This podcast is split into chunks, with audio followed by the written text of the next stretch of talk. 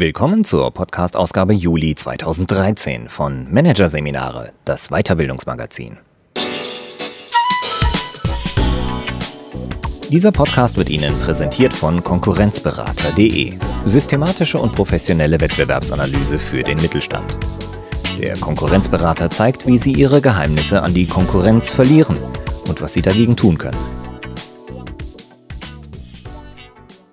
Weitere Podcasts aus der aktuellen Ausgabe behandeln die Themen Führungsprinzip Achtung, mehr Respekt bitte, Mitarbeiterführung aller Sprenger, das Wesentliche und Corporate MOOCs, The Missing Link. Doch zunächst Zeitmanagement-Ansatz Lifehacking, die Kunst der kleinen Kniffe. Von Andrea Bittelmeier. Systematisches Zeitmanagement ist nicht mehr zeitgemäß. Oft verschlingt es sogar mehr Zeit, als es einbringt. Deswegen hat sich jetzt eine Gegenbewegung formiert, die sogenannten Lifehacker. Sie praktizieren und trainieren eine extrem reduzierte Form des Zeitmanagements, eine Art Kunst der kleinen Kniffe. Hier ein Kurzüberblick des Artikels. Rosinen picken. Nach welchen Prinzipien Lifehacker Tipps und Drehs zusammensammeln. Tomatentechnik. Smartes Monotasking per Küchenwecker. Raus aus dem Hirn. Warum man sich alles und jedes notieren sollte. Next Action Methode.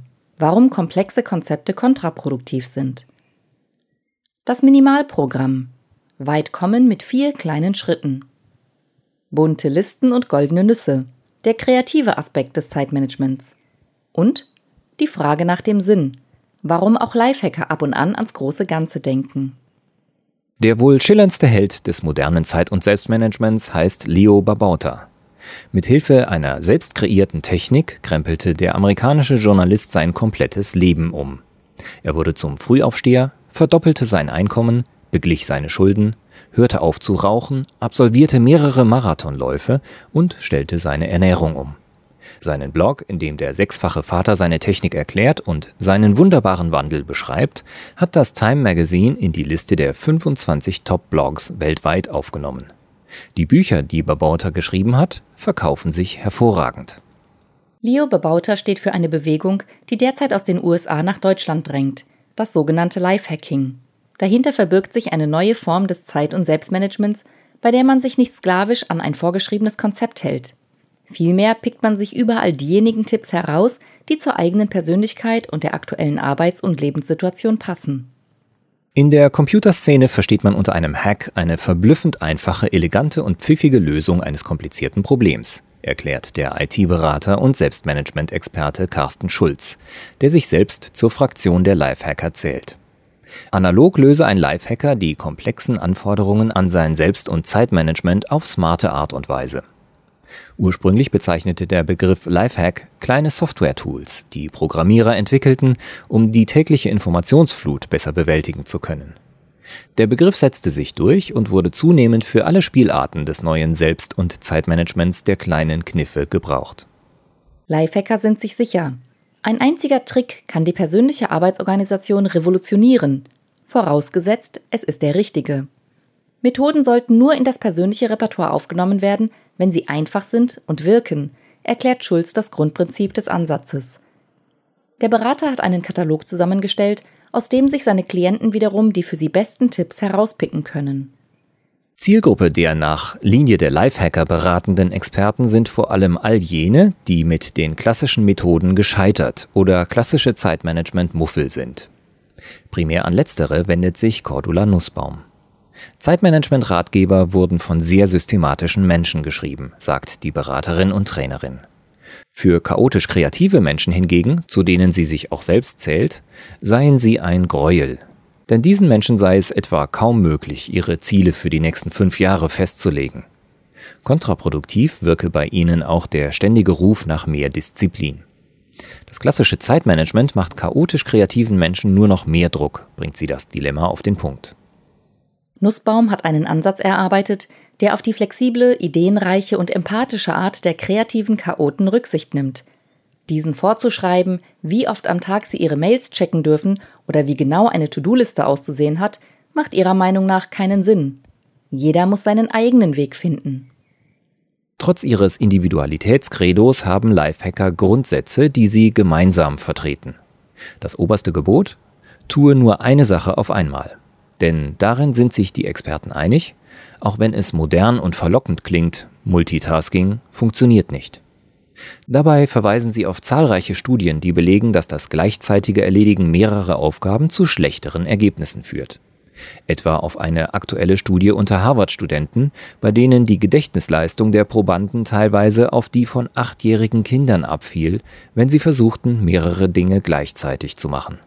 Um Multitasking zu vermeiden, schlagen viele Lifehacker ein Instrument vor, das altmodisch anmutet, sich jedoch vielfach bewährt hat. Der gute alte Küchenwecker. Der Tipp dazu? Stellen Sie den Wecker auf 25 Minuten und konzentrieren Sie sich in dieser Zeit ausschließlich auf die wichtigste Aufgabe, die Sie im Moment vor sich haben. Lassen Sie sich nicht ablenken, denken Sie nicht an andere schwierige Aufgaben, mögliche Misserfolge oder nahende Deadlines. Klingelt der Wecker, machen Sie eine Pause von fünf Minuten und stellen den Wecker erneut. In der Pause soll man versuchen, den Kopf möglichst frei zu bekommen, etwa beim Trinken einer Tasse Tee oder mittels einer Meditationsübung.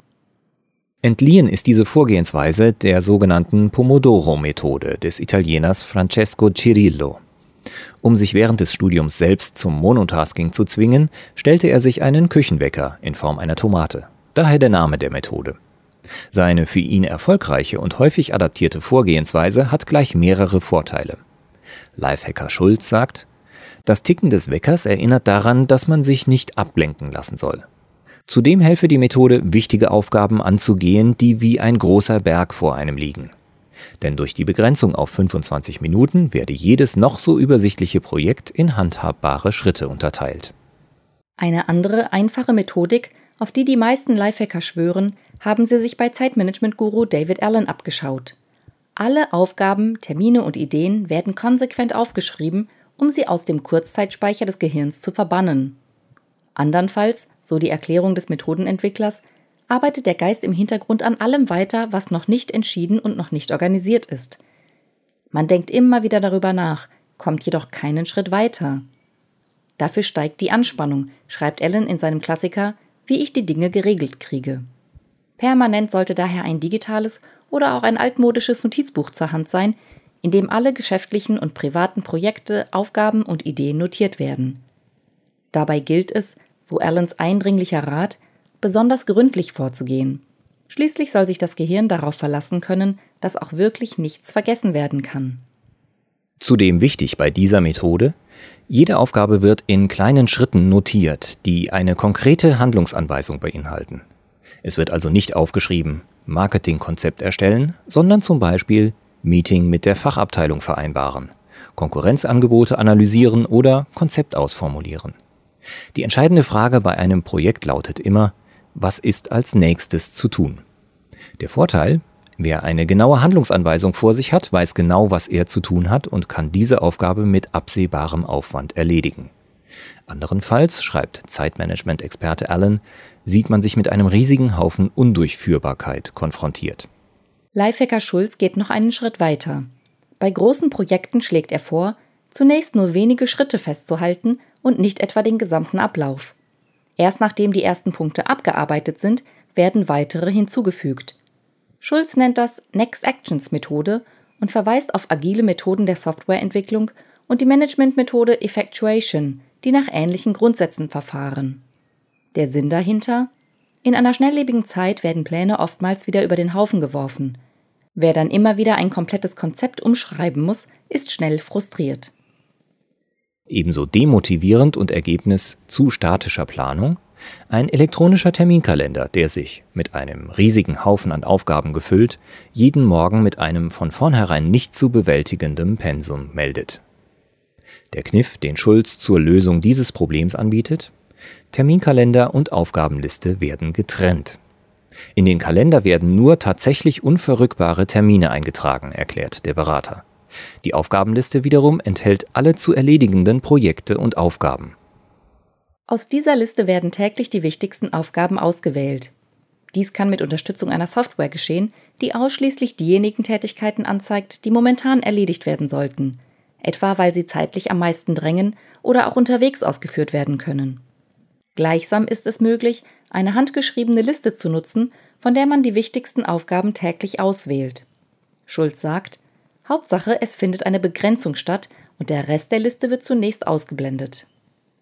Folgt man diesen Tipps, befindet man sich bereits mit mehr als einem Bein im Minimalprogramm von Selbstmanagement-Künstler Leo Babauta.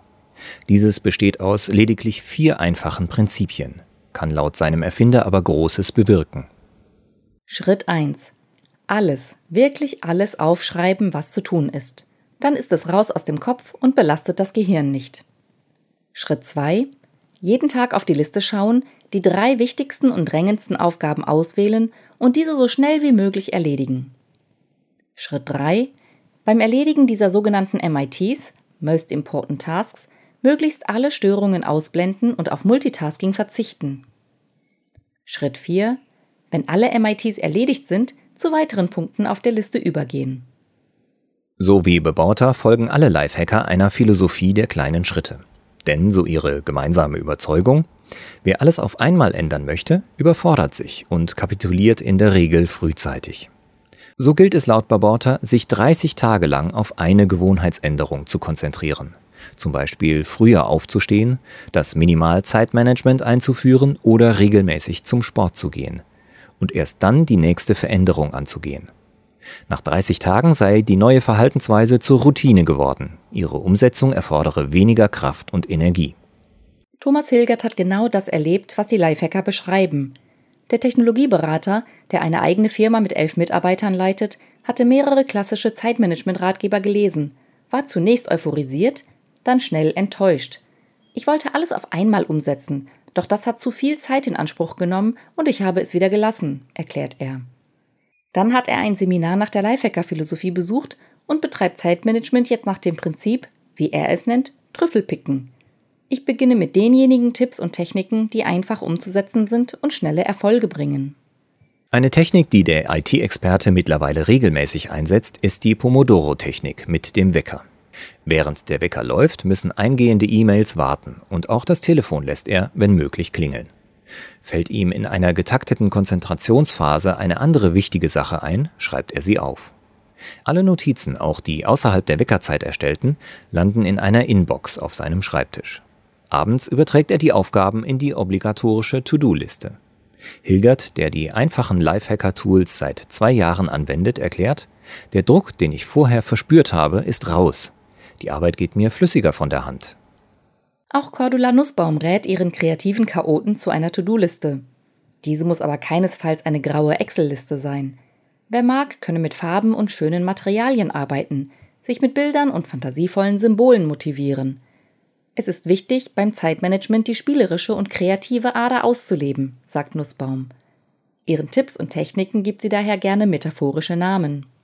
So empfiehlt die Trainerin etwa, den Tag mit einer von drei goldenen Nüssen zu beginnen also eine Aufgabe, die einen in Bezug auf die persönlichen Ziele weiterbringt, oder einer besonders unangenehmen Aufgabe, oder einer, die schon besonders lange auf der To-Do-Liste steht.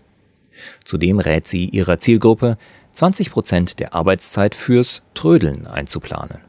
Denn den kreativen Chaoten kommen häufig beim vermeintlichen Zeitverdaddeln wie dem Surfen im Internet viele Ideen, die sie bei wichtigen Aufgaben weiterbringen.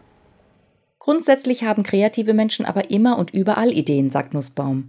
Deshalb sollten sie stets Notizzettel bei sich haben. Ingrid Denne, die eines von Nussbaums Seminaren besucht hat, hat diesen Rat beherzigt. Sie hat jetzt immer kleine Klebezettel parat. Im Auto, in der Handtasche und sogar neben dem Bett. Auf diesen notiert sie Termine, Aufgaben und Ideen, um sie anschließend in ihr Notizbuch zu kleben. Denne, die sich derzeit selbstständig macht, hat zuvor in einem chemisch-pharmazeutischen Unternehmen jahrelang mit Zahlen, Daten, Fakten Menschen zusammengearbeitet und fühlte sich in ihrer Arbeitsweise unverstanden. In den Beschreibungen des kreativen Chaoten hingegen fand sie sich sofort wieder und stellte erleichtert fest, ich bin nicht allein. Durch den neuen Selbstmanagement-Ansatz, sagt sie, wurde sie nicht nur effektiver und effizienter, sondern auch fröhlicher.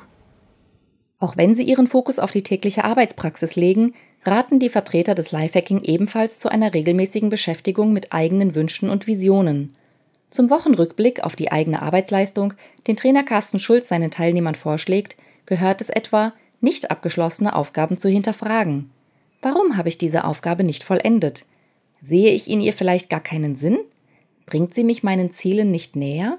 Cordula Nussbaum empfiehlt ihren Teilnehmern, sich an Leitsternen auszurichten. Von Zielen fühlen sich chaotisch kreative Menschen schnell eingeengt, sagt sie. Ein Leitstern lasse mehr Freiraum. Ihm gelte es, in dem Bewusstsein zu folgen, dass Pläne unterwegs auch geändert werden können. Niemand muss sich sklavisch an einmal gesetzte Ziele halten, sagt die Trainerin.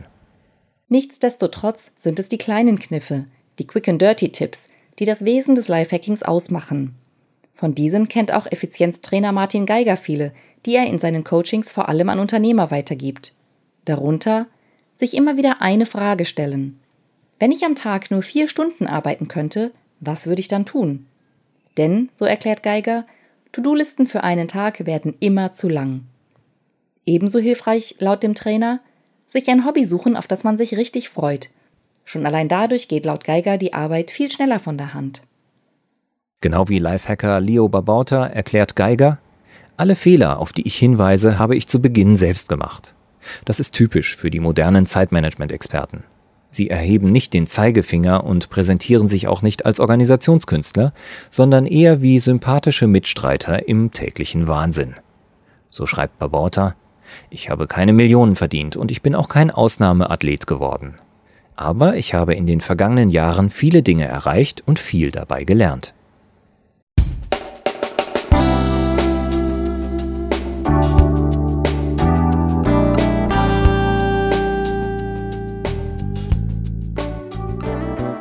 Sie hörten den Artikel Zeitmanagement-Ansatz Lifehacking, die Kunst der kleinen Kniffe von Andrea Bittelmeier. Aus der Ausgabe Juli 2013 von Managerseminare, produziert von Voiceletter. Weitere Podcasts aus der aktuellen Ausgabe behandeln die Themen Führungsprinzip Achtung, mehr Respekt bitte. Mitarbeiterführung à la Sprenger, das Wesentliche. Und Corporate MOOCs, The Missing Link. Weitere interessante Inhalte finden Sie auf der Homepage unter managerseminare.de und im Newsblog unter managerseminare.de/blog.